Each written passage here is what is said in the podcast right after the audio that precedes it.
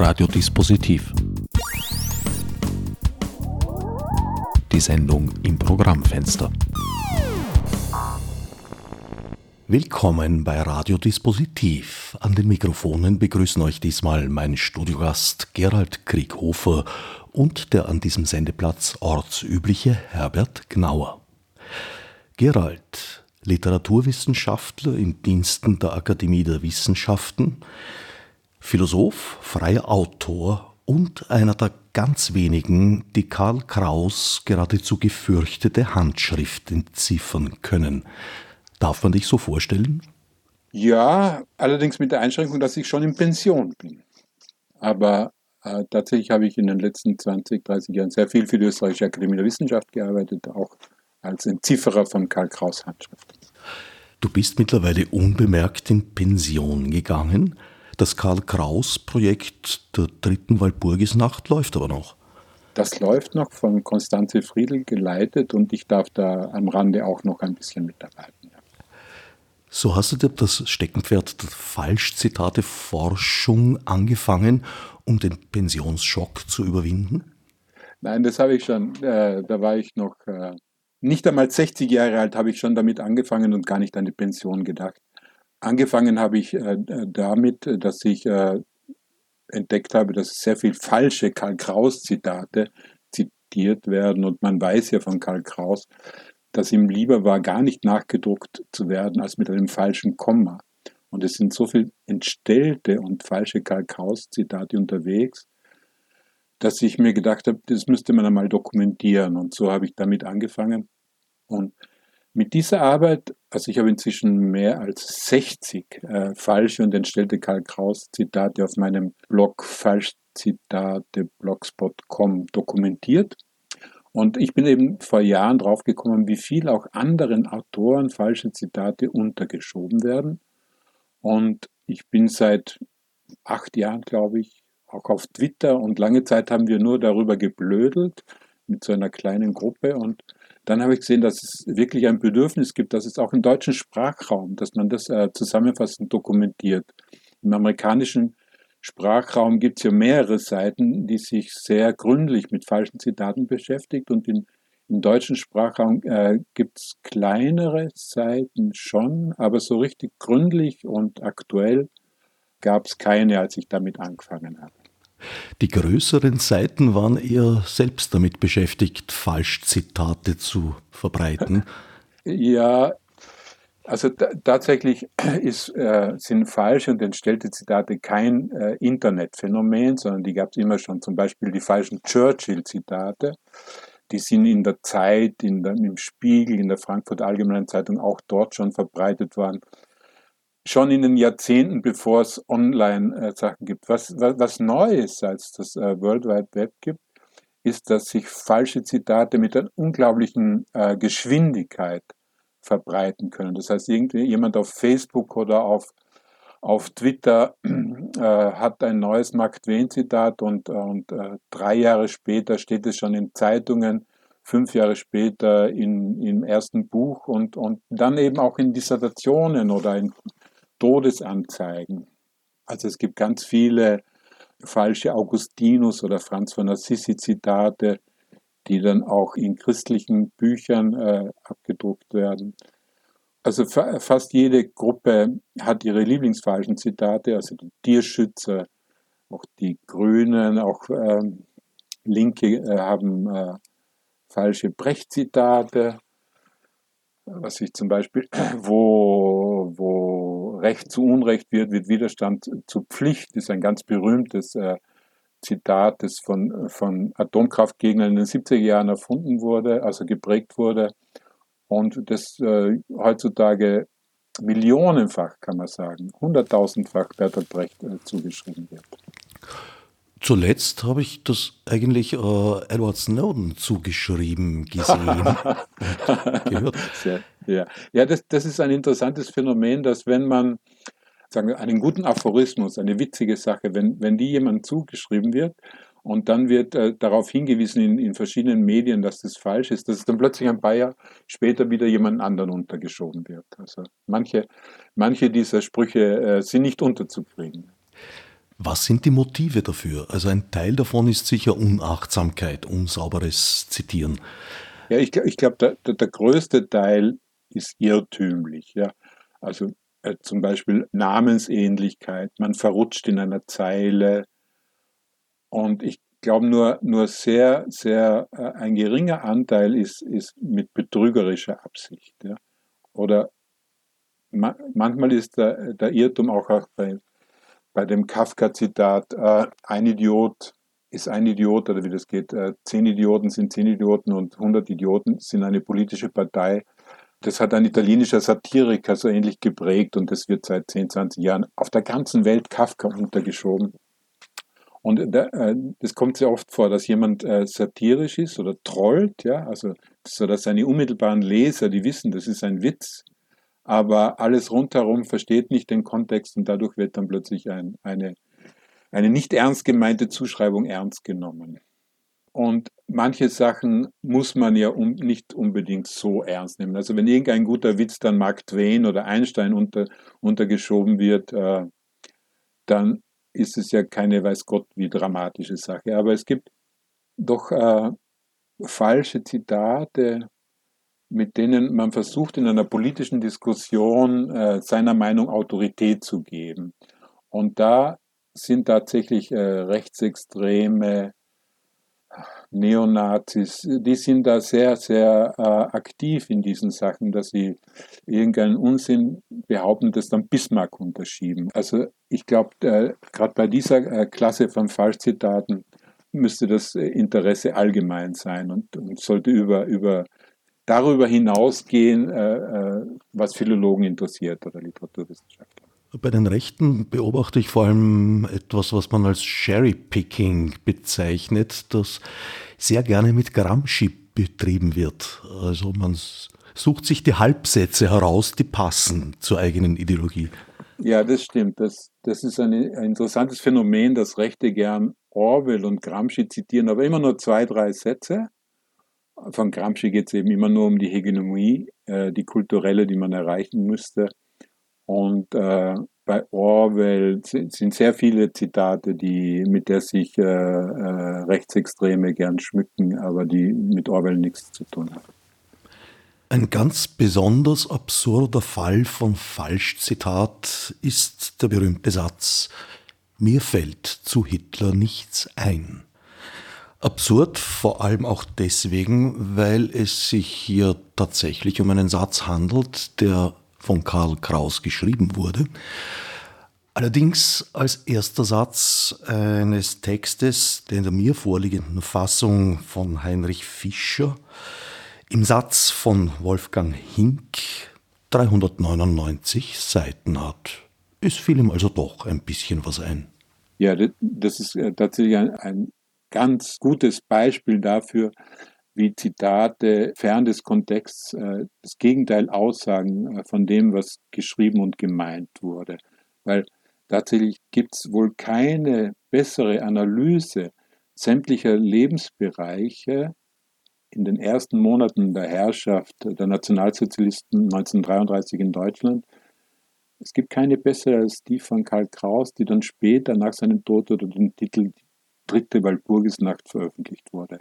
Er untersucht da, wie sich äh, der Terror der Nazis äh, durch sämtliche Lebensbereiche hin ausbreitet. Er, er, berichtet von Folterungen in den Nazikellern, den ersten Konzentrationslagern, den Leuten, die auf der Flucht erschossen wurden. Und er analysiert, wie Journalisten darauf reagieren. Er analysiert, wie die Intellektuellen darauf reagieren. Heidegger, Gottfried Benn, er nennt sie die Worthelfer der Gewalt. Und er fängt an mit dem Satz, mir fällt zu Hitler nichts ein. Und im Lauf des Essays, des satirischen Essays wird klar, dass er meint, mir fällt nichts ein, was die Gewalt von Hitler einschränken könnte, was irgendjemandem hilft, im August wurde auch angekündigt, dass die, die Verteiler von sogenannten revolutionären Texten in, in Deutschland die Todesstrafe droht. Das war das Hauptmotiv dafür, dass er das dann gar nicht mehr publizieren wollte, weil es nützt nichts, es bringt die Leute, es lesen und das Verteilen in Gefahr in Deutschland.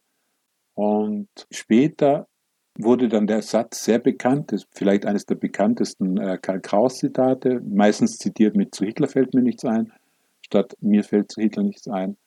Und immer wurde es mit dem Unterton zitiert, so als hätte er überhaupt nichts dazu geschrieben, so als hätte er eine, eine Gedankenblockade gehabt und es, es, es wäre eigentlich nichts da. Tatsächlich gibt es, wie schon gesagt, keine Analyse 33, äh, die dermaßen gründlich auf alles eingeht, was absehbar ist, schon 33. Und wenn man den Text äh, liest, dann weiß man, was schon 1933 alles äh, äh, voraussehbar war. Und man spürt die Verzweiflung, weil Karl Kraus war ja nicht der Einzige, der einen, einen Präventivkrieg gefordert hatte, 33. Das waren die französische Forderungen. Sogar Albert Einstein hat dann, äh, äh, der Pazifist Einstein hat im Präventivkrieg äh, in irgendeinem Brief äh, äh, gegen die Nazis gefordert. Also es war allen vernünftigen, realistischen äh, klar, dass Hitler eine Bedrohung für den Frieden ist ne? und, und eine eine Bedrohung für alle Juden und für alle, die nicht in die Nazi-Ideologie passen. Und da dann dieses Zitat so zu bringen, als wäre ihm nichts eingefallen, ist einfach absurd für alle, die die, die, die, die, die dritte Walpurgisnacht kennen. Wobei ich ja sagen muss, ich habe das Zitat auch schon gekannt, ohne den Zusammenhang zu wissen. Und habe es immer anders falsch verstanden, äh, nämlich resignierend. Zu Hitler habe ich nichts zu sagen. Das ist dermaßen jenseits aller Grenzen. Dazu ja. fällt mir nichts ein. Ja, das stimmt wahrscheinlich, was du sagst, dass es oft auch so missverstanden äh, wurde als resignative Aussage. Und die Wahrheit ist, dass es tatsächlich von Karl Kraus auch ein Ausdruck ist dafür, dass ein Satiriker gegen brutale Gewalt nicht angehen kann. Wie er später selber sagt, man erwartet von ihm, äh, dass er zu einem verrückten Kleinbürger hingeht und sagt, hier geben Sie Gedankenfreiheit. Und tatsächlich hatten sich seine Leserinnen und Leser vom äh, stärksten Polemiker seiner Zeit, neben Tucholsky vielleicht, haben sich erwartet, äh, dass er was äh, Aufmunterndes, äh, was äh, Kraftgebendes veröffentlicht. Und diese Leserinnen und Leser hat er enttäuschen müssen. Und tatsächlich waren ja alle, alle Polemiken von Linken oder von, äh, waren erfolglos. Und interessant ist auch, dass Tucholsky ja verstummt ist. Also die zwei stärksten Stimmen wussten, äh, dass äh, da die Hölle sich aufgetan hat und haben gesehen, äh, wie, wie, wie verblendet die Leute sind, wie, wie die einzelnen Verbände äh, nicht in der Lage sind, äh, da richtig zu reagieren. Aber äh, Kraus hat, hat diese paar hundert Seiten geschrieben und, und äh, von Tucholsky gibt es nur äh, Privatbriefe dazu, zu der Situation. Nicht verstummt war Bertolt Brecht, den Kraus ja auch tatsächlich lobend erwähnt. Ja, das stimmt. Äh, Brecht hat einen berühmten Vortrag 1934 in Paris gehalten, war nicht verstummt. Brecht hat, äh, kam ja im, im März 1933 nach Wien und hat äh, Karl Kraus eingeladen, äh, nach Dänemark zu kommen. Also die, die, Wertschätzung war wechselseitig und man kann vielleicht schon von, von Freundschaft sprechen. Und Karl Kraus hat das Dänemark-Angebot nicht angenommen und, und berühmt ist ja der Ausspruch, also im, im 1933 sind ja viele äh, nach Österreich geflüchtet, die bedroht waren nach dem Reichstagsbrand. Und von Kraus ist da eben das Beaumont überliefert, äh, die Ratten betreten das sinkende Schiff. Ja. Und äh, Brecht muss das wohl Walter Benjamin erzählt haben und Walter Benjamin hat es dann überliefert. Die dritte Walpurgisnacht ist ein Titel, den also nicht Karl Kraus selbst bestimmt hat. Das ist erst posthum geschehen. Die Fahnen sind ohne Titel. Allerdings hat er 1934 äh, schon den Titel in Erwägung gezogen, dritte Walpurgisnacht. 1934 hat er, hat er die auszugsweise in einer über 300 Seiten langen Fackel veröffentlicht. Auszugsweise, also nicht das Ganze. Also Teile sind tatsächlich doch noch erschienen zu seinen Lebzeiten. Ja, allerdings mit dem sehr satirischen Titel Warum die Fackel nicht erscheint. Juli 1934, Fackel 890 äh, folgende. Und das ist eine über 300 Seiten lange Fackel, in der es, in der es zwei Briefe gibt. Also es ist sowas wie ein innerer Monolog in der Fackel. Der, der erste Brief ist äh, ein Brief des Verlags der Fackel. Das ist eine satirische Form, die Karl Kraus verwendet hat. Da hat er nicht in der ersten Person Singular geschrieben, sondern wir als Verlag der Fackel. Also die, die ersten 160 oder was Seiten sind also an einem fiktiven äh, Verehrer, äh, der von ihm ein, eine Stellungnahme fordert und, und das zweite, der zweite Brief ist von dem, ist auch so eine satirische Form vom Herausgeber an den, an den Verlag der Fackel. Und zum Schluss noch ein, ein kurzes an das Publikum gerichtetes Nachwort.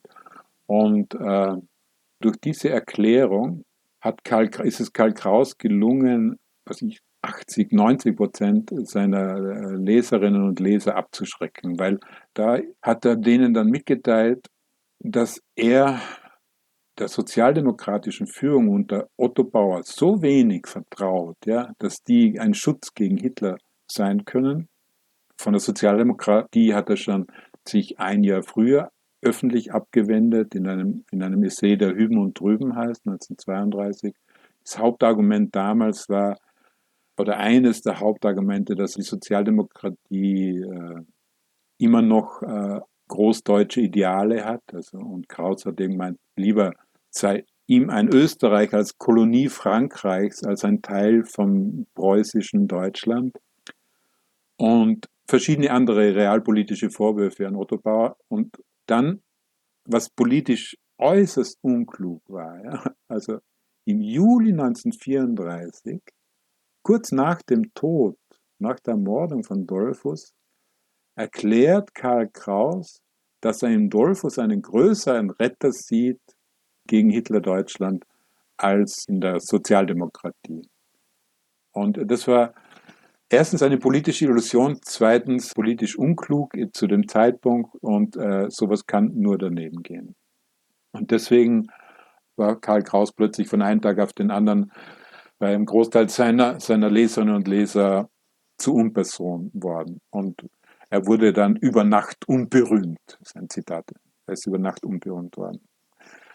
Bekannt sind die, die Schilderungen von Canetti zum Beispiel, der, der entsetzt war und dann schreckliche Dinge über, über Karl Kraus geschrieben hat. Und der hat, ich glaube, zwei, drei Jahrzehnte gebraucht, um, um Karl Kraus diese, diese politische Illusion zu verzeihen. Und ich glaube, erst als die die Briefe an Sidonie Naderni äh, heraus äh, publiziert worden waren, hat Canetti wieder ein gerechteres Verhältnis zu Karl Kraus gefunden. Aber Kraus hat Dollfuss zu dessen Lebzeiten nicht unterstützt, oder doch auch? Nein, also äh, äh, es war immer klar, dass die christlich-sozialen, dass er mit denen nichts zu tun hat. Also er hat Anfang der 20er Jahre hat er offen äh, Wahlempfehlungen für die Sozialdemokratie ausgesprochen. Äh, die Entfremdung äh, begann dann 25, 26, aber beim Justizbrandpalast, als, als die christlich-soziale Regierung unter Seitz und mit dem Polizeipräsidenten Schober, als die 90 äh, Demonstrantinnen und Demonstranten erschossen haben, da war Kraus die mächtigste Stimme gegen alle diese Lügen der Presse und der Politik. Berühmt ist ja seine Aufforderung an Schober zurückzutreten. Also er hatte mit den christlich-sozialen äh, nie was zu tun. In, sein, in seiner Leserschaft gab es äh, in Innsbruck äh, den Brennerkreis unter Ludwig Ficker, Ludwig von Ficker. Also er hatte auch christlich-soziale Leser, ja, aber die hat er politisch nie verteidigt. Bis eben bis er eben äh, gemeint hat, dass die Sozialdemokratie äh, kein Schutz sei für Österreich gegen eine offensichtlich aggressive nationalsozialistische deutsche Politik. Also er hat Dollfuß posthum exkulpiert, allerdings auch von den Geschehnissen, von der brutalen Niederschlagung der Aufstände im Februar 34? Ja, er exkulpiert, er hat die sozialdemokratische Führung dafür verantwortlich gemacht, dass sie einen aussichtslosen Aufstand gemacht haben. Also er war tatsächlich er die, die, diese Fackel, in der er erklärt, warum die Fackel nicht erscheint, wollte er zuerst im Februar veröffentlichen. Und genau in den Tagen, als, als die Fackel gedruckt werden hätte sollen, gab es eben diese, diesen Stromausfall, diese Streiks und diesen äh, Bürgerkrieg. Und tatsächlich war, war das die Hauptenttäuschung äh, seiner Leserinnen und Leser, dass er da nicht äh, wie äh, unter Schober als Ankläger der Brutalität des Militärs und der Polizei äh, war, sondern, sondern äh, versucht hat, äh, Dollfuß als möglichen Retter vor einem Einmarsch von, von Hitler zu empfehlen. Allerdings war der Ausdruck Faschismus ja jetzt entgegen und doch immer noch verbreiteter Annahme keineswegs eine freundlichere Form des Faschismus. Ja, man muss, äh, man, kann, äh, man kann äh, Kraus Illusionen nicht verteidigen, aber äh, man muss schon sagen, dass die, die, die KZs der christlich-sozialen waren nicht so sadistisch aufgezogen wie die in Deutschland zu der Zeit schon. Ja? Was, was ein Unterschied für die Opfer ist. Ja?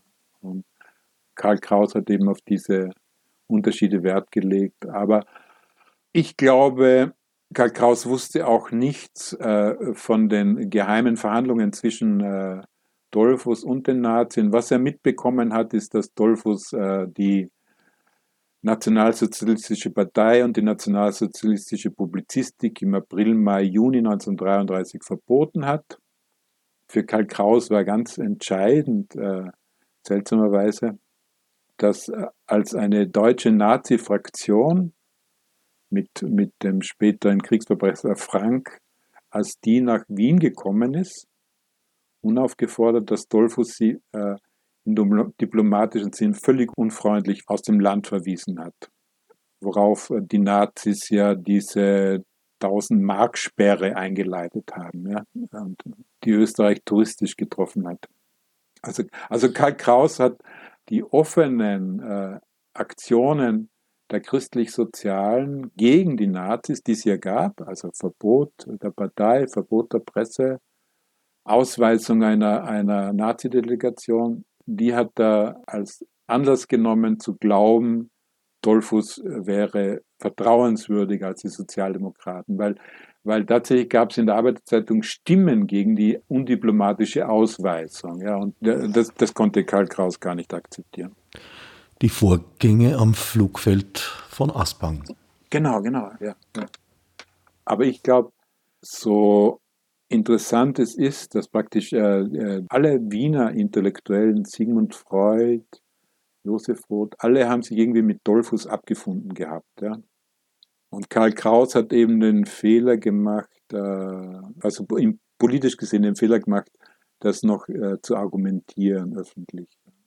Ich glaube, man muss unterscheiden. Also die Illusionen von Karl Kraus in Bezug auf Dollfuß und die Analysen von Karl Kraus, was im deutschen Sprachraum seit 30. Januar 1933 vorgekommen ist. Und diese Analysen sind, sollte jeder politisch Interessierte gelesen haben. Ja, was da gegen, gegen die Worthelfer der Gewalt, gegen die äh, sich bückenden äh, Journalisten, was da an, an, an Daten gesammelt wurde, das das wird erst sehr langsam von den Historikern wieder aufgearbeitet.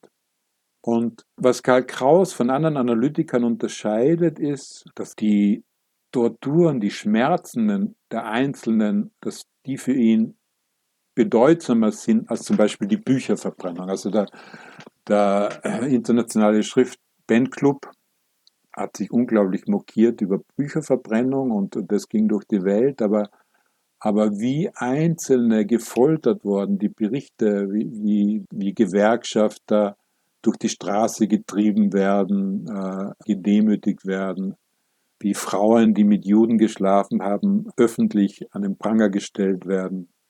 Und da gibt es eben diesen Satz von Karl Kraus, dass das einzelne Leid dem Geist näher ist als irgendein abstraktes Unglück, ein symbolisches.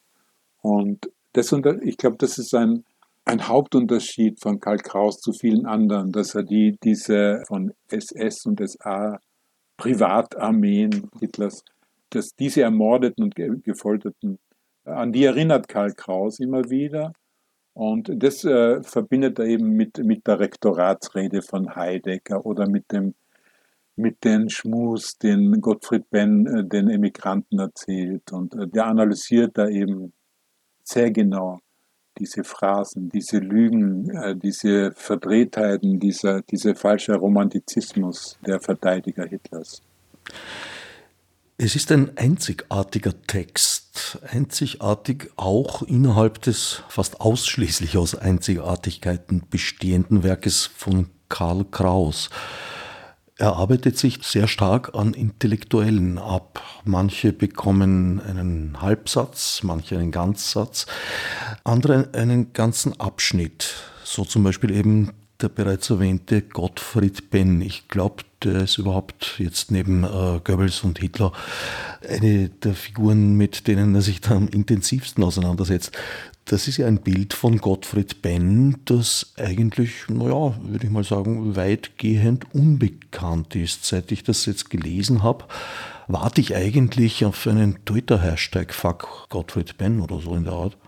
Ja, tatsächlich, wenn man das sorgfältig liest, wie Gottfried Benn äh, sich verächtlich über Emigranten äußert. Ja, Im Grunde ist es eine Antwort an einen Brief von von Klaus Mann. Klaus Mann hat Gottfried Benn geschrieben und der antwortet ihm öffentlich.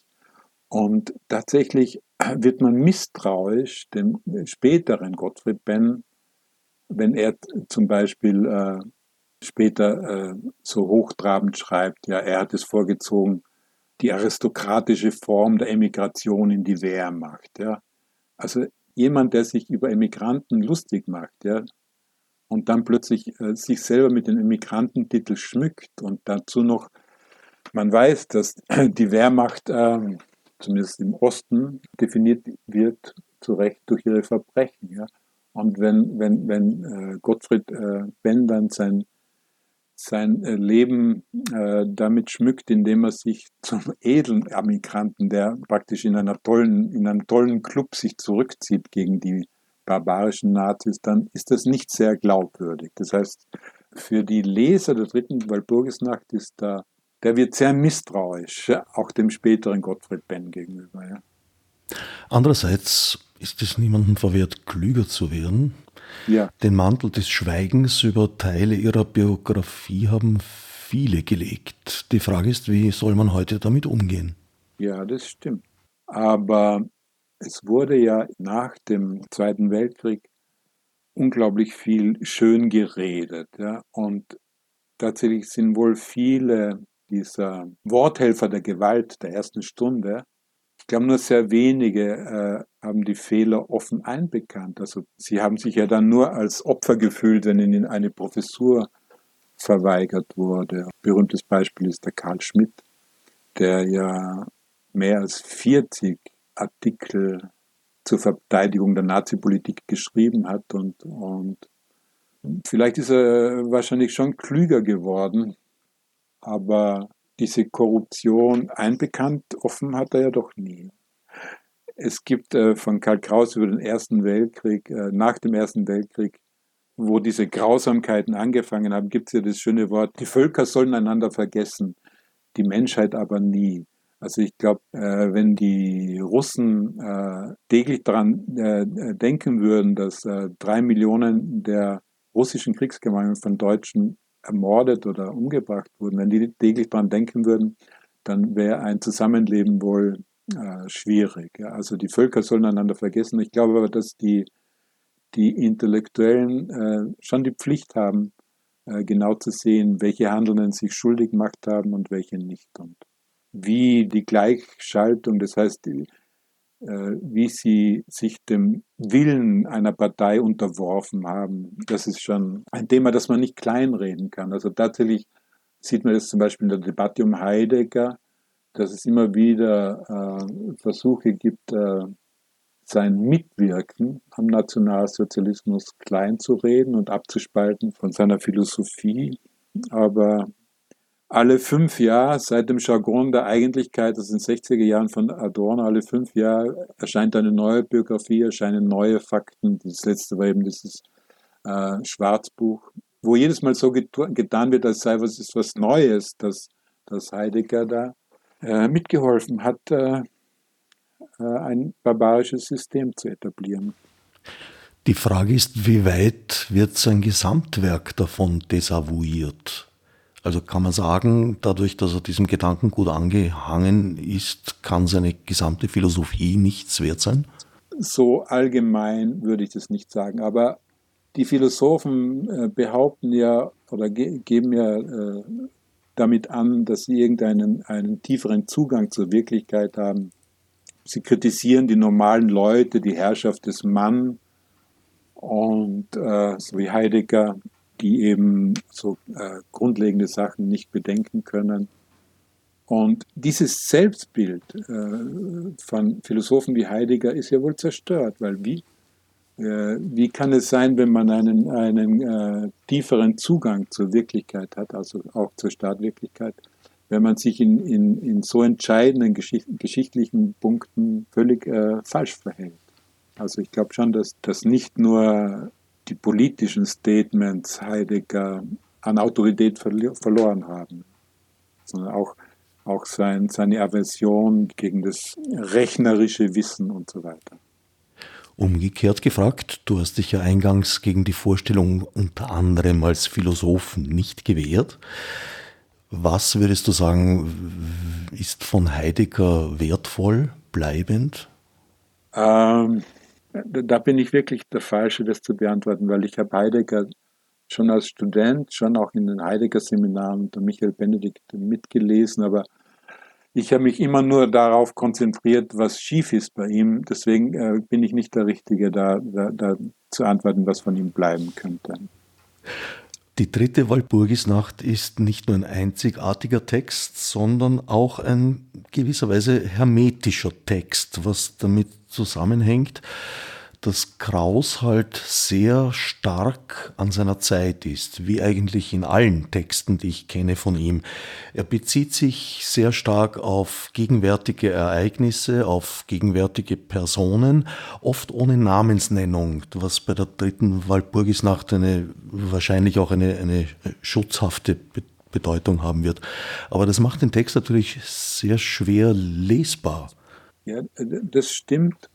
Deswegen äh, finde ich das auch toll, dass die äh, Frau Professor Konstanze Fliedl jetzt das alte Projekt fertigstellen wird und die dritte Walpurgisnacht äh, kommentiert herausgeben wird. Also ich habe da vor zehn Jahren schon Vorarbeiten gemacht und jetzt ist ein neues Team dabei.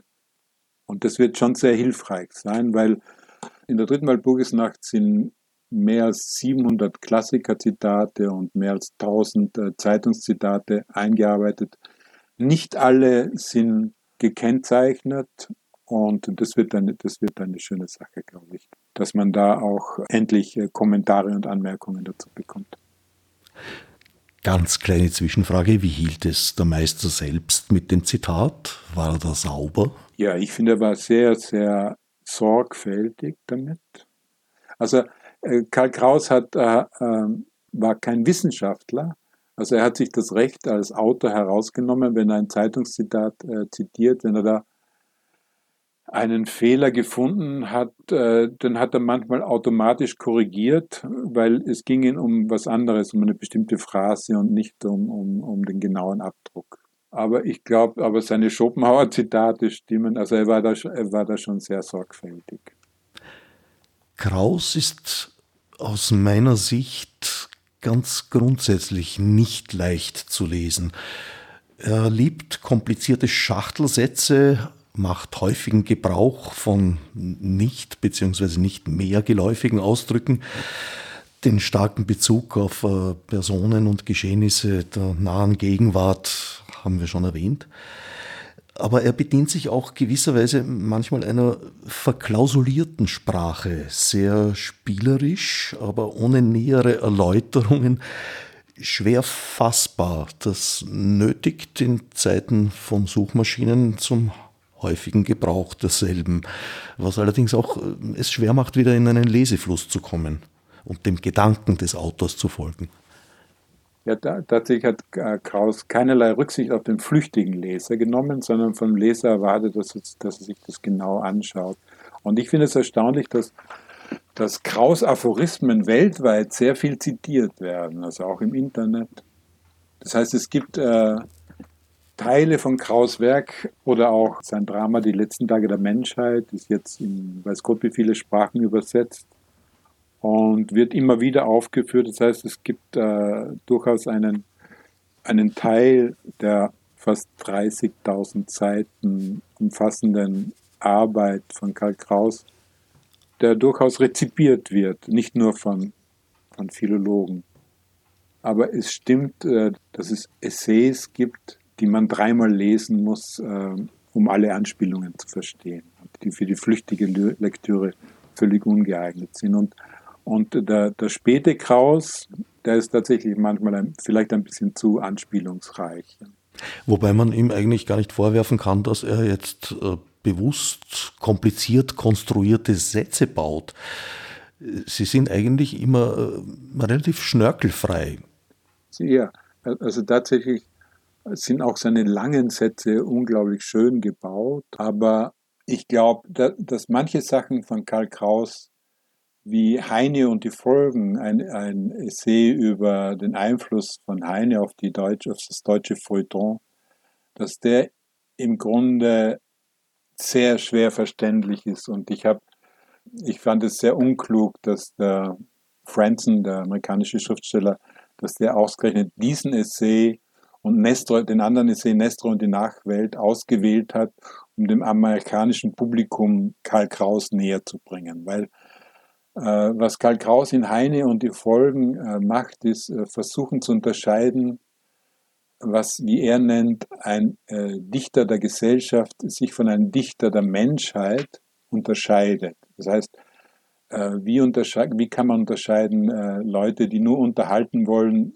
von, von Schriftstellern, die den alten schriftstellerischen, humanistischen Auftrag ernst nehmen und und ich glaube, dass dieser Essay auch für deutschsprachige Studentinnen und Studenten bei der Erstlektüre schwierig ist. Wie erst für Amerikaner, die nicht kein einziges äh, Heine-Gedicht im Ohr haben. Und, und, also es gibt, es gibt Texte von Karl Kraus, die, die für Erstleser äh, dunkel bleiben müssen. Und ausnehmen würde ich äh, sich zum Beispiel den Nachruf auf Österreich-Ungarn, äh, eine unglaublich gewaltige Prosa nach dem Ersten Weltkrieg oder auch die letzten Tage der Menschheit und viele, viele Glossen und viele Partien, auch der dritten Walpurgisnacht, sind sehr verständlich.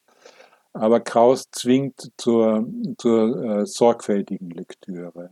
Also wenn man nicht gewohnt ist, äh, aufmerksam zu lesen, dann, dann ist Karl Kraus nicht der richtige Autor. Die letzten Tage der Menschheit sind für mich eine ganz große Ausnahme. Da ist es nämlich in meinem Empfinden umgekehrt. Das ist ein Text, der sich weit mehr fürs Lesen als fürs Spielen eignet. Er ist ja auch für ein Mars-Theater konzipiert. Ja, das glaube ich auch, dass man als Leser alle, alle Facetten äh, äh, mitbekommt. Und ich kenne ich kenn viele Leute, die, auch junge Leute, die mir erzählen, äh, dass sie einen Tag Schule geschwänzt haben, weil sie so reinkommen sind und das, äh, und das weiterlesen wollten. Also letzten Tage der Menschheit, äh, das äh, funktioniert noch als, als Lektüre auch für, für Nicht-Literaturwissenschaftler. Für mich war es sehr interessant, der Unterschied zu Egon Friedel. Wenn du dich erinnerst, du warst ja selber Gast dieser Reihe, hatte ich einmal ein Projekt einer Radiolesung, in der Gäste den Text der Kulturgeschichte der Neuzeit gelesen haben, die zum Großteil Laien waren, was jetzt das vortragende Lesen betrifft. Das war möglich, weil Friedel den Duktus eines gesprochenen Worts hat. Ebenso wie Karl Kraus war er ein äußerst geübter Vortragender. Er hat dieselbe Neigung zu elendslangen Sätzen, aber sie haben einen gewisserweise natürlichen Rhythmus, den man nur zu folgen braucht und dann ergibt sich der Sinn. Während bei Karl Kraus doch einiges Handwerk erforderlich ist, um den Sinn des Satzbogens herauszubringen oder der Satzbögen. Ja, da stimme ich dir zu. Das ist ein ein entscheidender Unterschied. Ich glaube, in der Wien-Bibliothek gibt es Aufnahmen von Karl Markowitsch, der die dritte Walpurgisnacht auszugsweise liest. Und da sieht man, was ein, ein Schauspieler wie Markowitsch ähm, äh, in der Lage ist zu tun. Und ich glaube tatsächlich, dass äh, die meisten Texte von Karl Kraus, die würden zu viel verlieren, wenn sie, wenn sie so wie in deiner schönen äh, Friedel-Reihe von von nicht äh, dazu ausgebildeten Sprechern vorgelesen würde. Stimmt. Diese neun Folgen, die es da gibt, mit Auszügen, gelesen von Karl Markowitsch, ganz großartig gelesen und nicht minder großartig von dir kommentiert.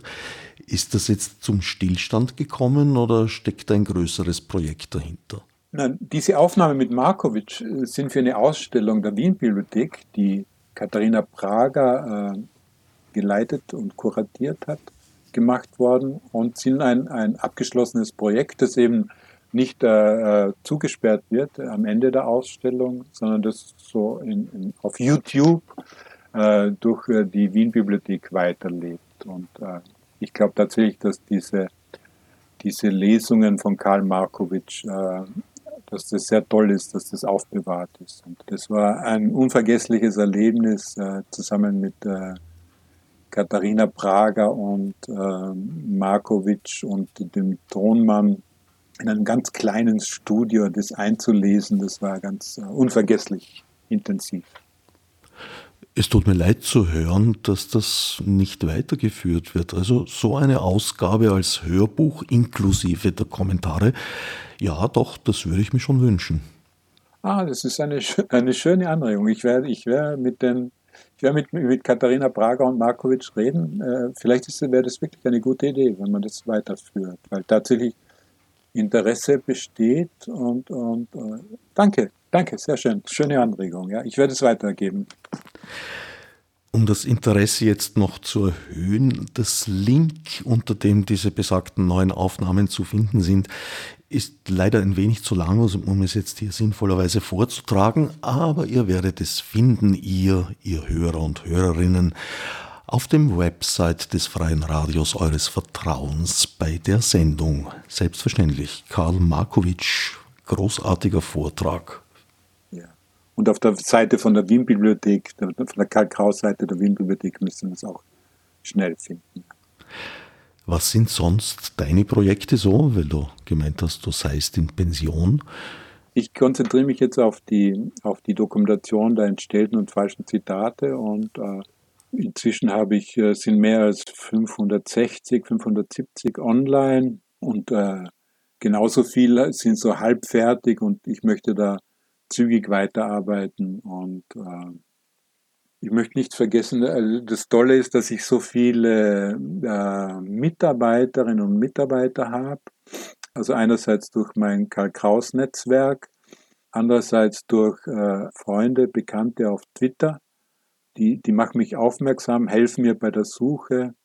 Zum Beispiel ein falsches Karl-Kraus-Zitat ist, äh, das ist äh, relativ leicht herauszufinden, da die die Werke von Karl Kraus digitalisiert sind, auch von der Österreichischen Akademie der Wissenschaften. Und äh, ich, ich konnte sagen, äh, wann das auftaucht und, und äh, wer das, äh, in welchen Varianten Karl Kraus falsch zuschreibt. Das begann auch im Spiegel in, in zwei, drei Varianten. Und äh, ein Kulturhistoriker, Moritz Jakob, hat mich dann darauf aufmerksam gemacht, wer, wer die, die erste Quelle dazu war ein, ein Aphoristiker, der hat das gefunden in irgendeiner Zeitung 1975.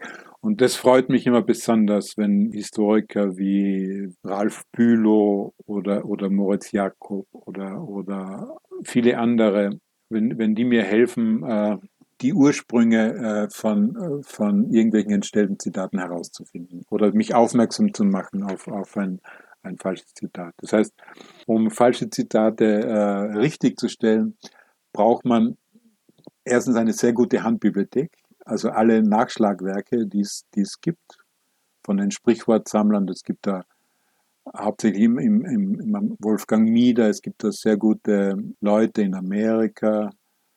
Gas No Tool hat, hat etwas geschrieben und, und es gibt äh, zwei, drei Standardwerke. Und dann hat man als Zitatforscher dadurch, dass inzwischen auf Google, was ich sieben Millionen, auf archive.org vier Millionen Bücher eingescannt und durchsuchbar sind und Millionen Zeitungen in, in, in, in sämtlichen Sprachen, hat man äh, unglaublich, äh, unglaubliche Vorteile zu, zu Sprichwort- und Zitatforschern vor, sagen wir, 50 Jahren. Früher hatte jeder seine Karteikarte und es, es, gab, es gab natürlich Autoren, Lexika, aber zum Beispiel bis in die 80er, bis in die 90er Jahre, wenn man da ein falsches Zitat gesucht hat, dann hat man in irgendeiner Fachzeitung zum Beispiel ein Rätsel ausgeschrieben, von wem äh, ist das Zitat, ich, ich nenne jetzt ein Beispiel, von wem ist das Zitat, äh, wenn die Sonne der Kultur niedrig steht, haben, werfen auch Zwerge lange Schatten. Ja? Also so ein ähnliches Zitat, das wird dann veröffentlicht in der Zeitschriftenaussage, dann vier Monate später antworten irgendwelche Leute, die sich gut auskennen. Ja, ich habe das bei Karl Kraus nicht gefunden. Ein Jahr später be beantwortet es ein anderer, der jahrelang dazu geforscht hat. Und am Ende kommt man dann äh, zur Einsicht, das ist wahrscheinlich nicht von Karl Kraus. Heute, äh, bei, was ich bei einem falschen Nietzsche-Zitat, Nietzsche ist mehrfach digitalisiert, man gibt äh, das äh, Pseudozitat ein, also nicht nur in der in Wortlaut, in dem es ist, sondern auch in, in möglichen Varianten. Und innerhalb von einer halben Stunde, einer Stunde kann man sich ganz klar sein, dass das im, im Korpus von Nietzsche nicht vorkommt. Und wenn man, wenn es dann sehr ernst darauf ist, und das ist schon auch wichtig, dass auch Kollegen danach suchen, weil selber kann man immer einen Fehler machen. Aber man hat innerhalb von ein paar Tagen kann man sagen, es ist, es ist mit 99,99 äh, Prozent äh, nicht dort.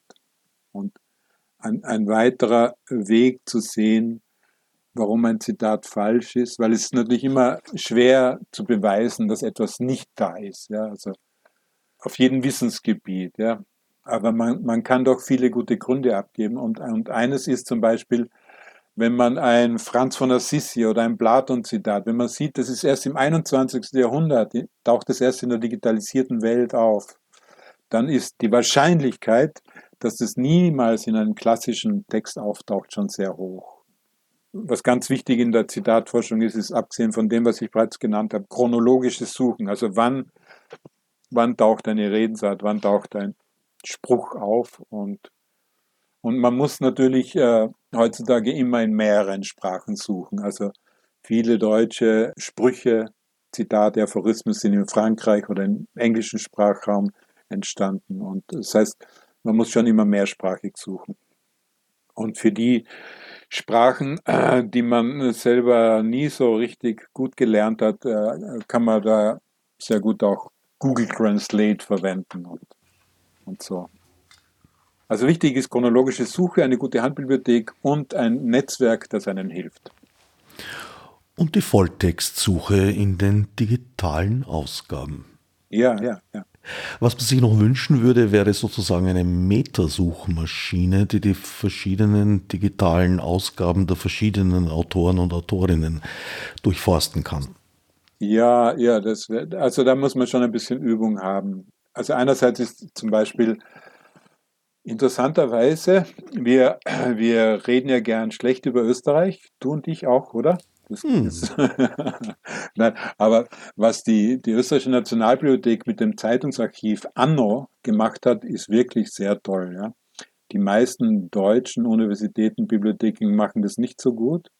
Das heißt, wir haben die, die Sammlung äh, der österreichischen Nationalbibliothek der Zeitungen und ihre Digitalisierung, das ist sehr, sehr hilfreich. Und Manche deutschsprachige Zeitungen gibt es nur in, in München, manche nur in Berlin und, und also um diese Suchzeiten in Zeitungen zu verkürzen, äh, da, da bräuchte es schon mehr. Also inzwischen gibt es auch eine, eine für aktuelle Zeitung eine Suchmaschine, die heißt genius.de, die ist auch sehr hilfreich. Also man, man braucht schon ein bisschen Übung, um wirklich alle äh, Digitalisate zu finden und zu suchen. Es genügt nicht nur Google-Suche. Google-Suche äh, trifft nur einen Teil davon. Klar, erreicht wäre es mit einer Verknüpfung der Datenbanken. Ja, ja. Der, der, Moritz Jakob hat tatsächlich einige dieser Suchmaschinen schon in einem äh, hilfreichen äh, Werkzeug verknüpft. Was nicht immer einfach ist, weil es ja Unterschiede ja. im Datenlayout gibt. Ja, genau. Zurück nochmal zur dritten Walpurgisnacht.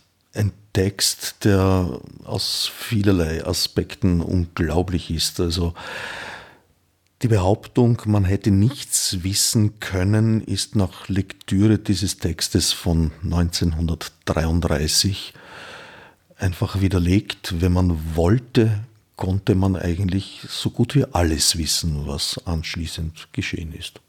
Ja, also wenn man sieht, wie sich äh, Kriminelle das staatliche Ge Gewaltmonopol unter den Nagel reißen, dann sollte man nicht überrascht sein, was dann folgt daraus. Ja. Und tatsächlich, ja, ein, ein Thema von Kraus war, ist ja immer Wahrheit und Lüge. Also die, äh, die Kritik an Zeitungen äh, war auch an diesen Ungenauigkeiten, an diesen täglichen. Und was Karl Kraus sehr gut analysiert in der dritten Walpurgisnacht, ist auch der Erfolg der Nazi-Propaganda. Ja. In der dritten Walpurgisnacht steht der Satz, niemals ist so viel gelogen worden wie 1933. Ja. Und die Propaganda von Hitler und Goebbels 1933 war ja zwiegespalten. Also einerseits hat man äh, innerhalb von Deutschland damit angegeben, dass, man, dass Deutschland endlich erwacht ist. Und am Anfang wurden, äh, hat man auch noch stolz über, über Rechtsverletzungen berichtet. Und dann gab es ja diesen, äh, schon im März gab es diesen internationalen Aufschrei. Es wurde darüber diskutiert, die Olympiade 36 abzusagen. Aus Frankreich kamen Stimmen für einen Präventivkrieg. Also es war ein, in der Werbesprache würde man sagen, ein PR-Desaster. Und dann war von März bis Oktober, November war die ganze äh, Propaganda, die internationale der Nazis ausgerichtet darauf hin, den Friedenskanzler Hitler zu propagieren. Ja, also es gibt da Interviews, wo amerikanische Journalisten beeindruckt sind, dass, dass Hitler auch normal reden kann und nicht nur herumbrüllen. Und es gibt diese sogenannten Friedensreden von Hitler. Und die, diese Lügen äh, analysiert Karl Kraus auch. Ja was äh, manchmal von, von Philologen ein bisschen überbetont ist, ist das eigene Selbstbild von Karl Kraus, dass er aufgrund von Phrasen äh, schließen kann, ob einer ein Mörder ist. Also da gibt es mehrere Varianten äh, von, von dem Karl Krauschen Selbstbild. Aber was ihn tatsächlich von anderen unterscheidet, ist vielleicht, äh, also man wird dann meinen, man muss fast genial sein, gewesen sein, um in, in 1933 zu erkennen, wohin das hinläuft. Wenn man, äh, nur wenn man so ein, ein, ein super Instrument zur Phrasenanalyse hat. Aber, aber was Karl Kraus ernst nimmt, sind eben diese einzelnen Folterungen, diese, diese Quälereien, dieses, dieses äh, völlige Unterwerfen aller Abweichungen unter eine Gangsterregime mit Gewalt von SA-Truppen und immer diese Lügen, was sicher erklärt wird dann, wenn, wenn, wenn tatsächlich einmal eine, eine Grausamkeit, ein Übergriff von der SA im Frühling, Sommer 33 äh, nicht verschwiegen werden kann, dann wird gesagt, wird gesagt das waren verkleidete Kommunisten. Und äh, das ist sehr ähnlich. Äh, es gibt so Mechanismen der Propaganda, die auf einer nicht ganz so tödlichen Ebene auch heute noch funktionieren. Bei der Besetzung des Kapitols gab es dann auch so Stimmen, das war ja die Antifa, ja, die Verkleidete, die da reingegangen ist. Also diese äh, Unwahrheiten, dieses sich die Wirklichkeit zurechtbiegen, das hat Karl Kraus sehr, sehr gut äh, analysiert. Was er auch sehr gut analysiert, ist diese auch heute weit verbreitete Taktik, die paradoxerweise auf der einen Seite eine Stilisierung zum Opfer betreibt, gleichzeitig aber sich einem Heldenmythos hingibt. Das ist zwar ein Widerspruch, funktionierte aber damals wie heute leider ziemlich gut. Ja, also äh, von Karl Kraus gibt es diesen äh, schönen Terminus, die verfolgende Unschuld. Ja, also man tut so, als sei man unschuldig und äh, tatsächlich ist man aber der, der verfolgt hat und weiter verfolgt. Ja, und, und auf Österreicher, wir sind ja eh die reinen Lamperl. Ja. Das ist so die Haltung von, von einer bestimmten Art von Gewalttätern. Und das äh, von bestimmten Lügen sind im Grunde die Prämissen der, der, der Nazi-Politik gewesen. Die, die fundamentale Lüge der Weimarer Politik äh, in der rechten Reichshälfte war eben die Dolchstoßlegende. Ja? Also, dass die Gewerkschaften und die Juden oder wer auch immer im Hinterland gegen die Regierung so optiert haben, dass man den Ersten Weltkrieg verloren hat. Jeder jeder, der sich das genauer angeschaut, wusste, das ist eine Unwahrheit, das ist eine Lüge, aber das war so eine, neben, neben den äh, Protokollen der Weißen in Zion, also wegen der jüdischen Weltverschwörung, war das ein, eine, eine zentrale äh, Unwahrheit der nationalsozialistischen Politik, die täglich in allen Medien weiterverbreitet wurde. Karl Kraus, ein Korrektiv seiner Zeit, das uns, glaube ich, auch über unsere heutige Zeit einiges zu sagen hat.